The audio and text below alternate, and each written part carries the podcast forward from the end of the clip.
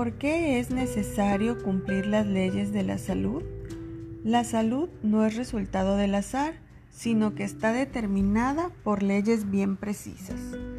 En la Carta de Constitución de la Organización Mundial de la Salud, en 1948, se dice que la salud es un estado de completo bienestar físico, mental y social, y no solamente la ausencia de afecciones o enfermedades.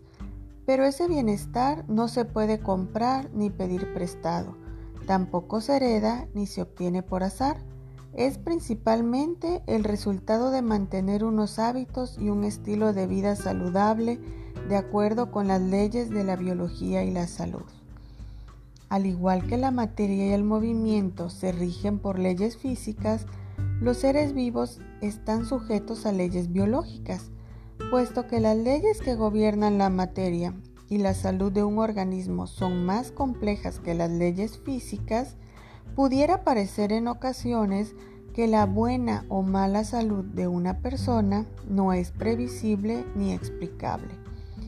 No importa lo que hagas o lo que comas, si te tiene que tocar, te tocará, dicen algunos, incluso personal de la salud. Otros atribuyen la buena o mala salud a los astros, al mal de ojo y otras supersticiones, a algún componente misterioso del aire o simplemente a la suerte o al puro azar. Les daré un ejemplo.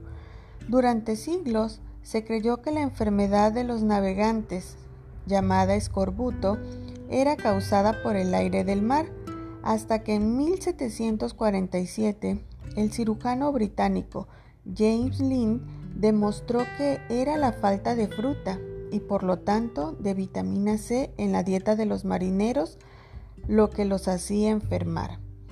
Vamos a hablar sobre las principales leyes que rigen la vida y la salud. Ley de la causa y el efecto. Todas las acciones y todos los hábitos de un ser humano tienen un efecto sobre la salud, entendida esta como el completo bienestar físico, mental y social, sea para bien o para mal.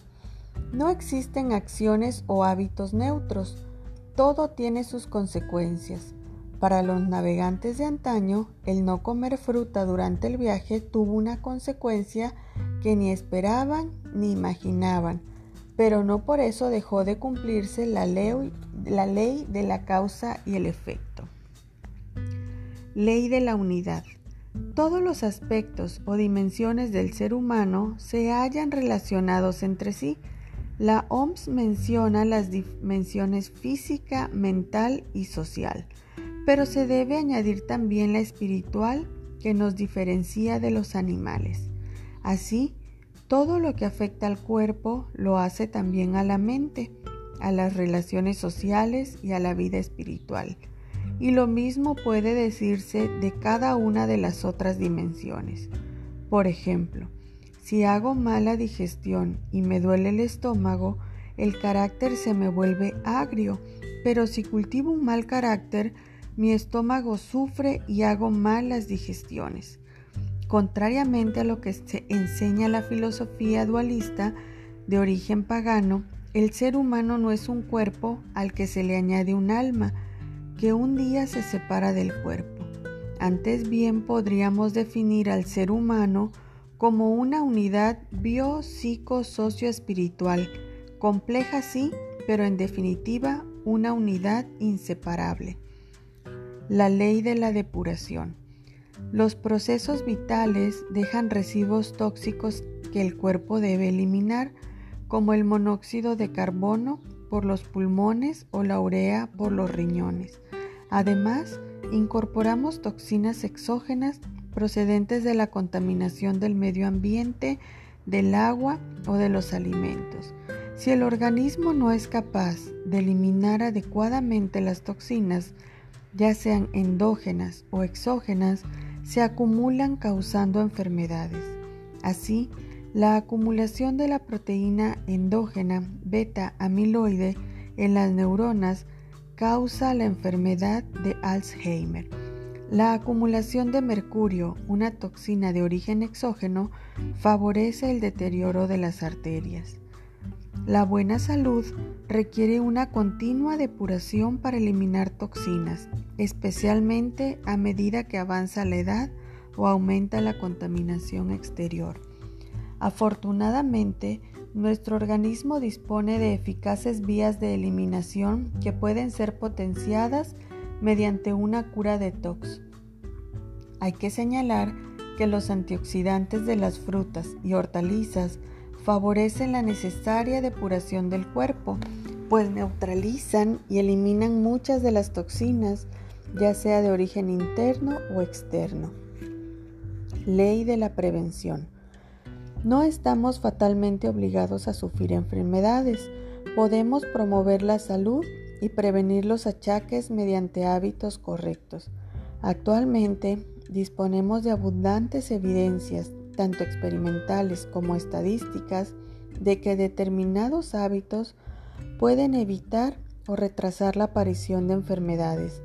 Es el caso del ejercicio físico, por ejemplo, o de la ingesta de nueces, que es más efectiva que los medicamentos para bajar el colesterol y para mantener el corazón y las arterias en buen estado. Los llamados ocho remedios naturales, aire, agua, sol, alimentación, ejercicio, reposo, autocontrol y confianza constituyen todo un eficaz programa de medicina preventiva. Ley de la restauración. La salud perdida puede ser restaurada en muchos casos corrigiendo las causas que llevaron a la enfermedad y practicando un estilo de vida saludable que incluye los ocho remedios naturales, la diabetes, la enfermedad coronaria, entre otras dolencias crónicas, pueden ser revertidas mediante un cambio en el estilo de vida, excepto en caso de cáncer, que por ser una enfermedad maligna tiende por sí mismo a empeorar.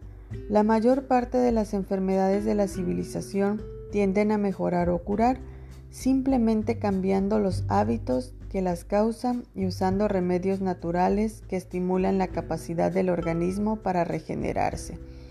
En muchos casos es suficiente con no entorpecer los procesos curativos del propio organismo. Ya decía Voltaire con cierto sarcasmo que el arte de la medicina consiste en entretener al enfermo mientras que la naturaleza cura la enfermedad. Tanto la buena como la mala salud tienen sus causas, así que es tarea del paciente y de su médico tratar de descubrirlas, reforzando los buenos hábitos y corrigiendo los nocivos. Ciertamente existen ocasiones en las que las causas no son evidentes pero eso no quiere decir que no existan. En otras ocasiones, las causas son conocidas, pero nos cuesta reconocerlas. Tomar medicamentos o aplicar otros tratamientos para encubrir los síntomas antes de indagar las causas de las enfermedades y proceder a corregirlas o a cambiar los hábitos erróneos es una de las grandes deficiencias de la medicina moderna.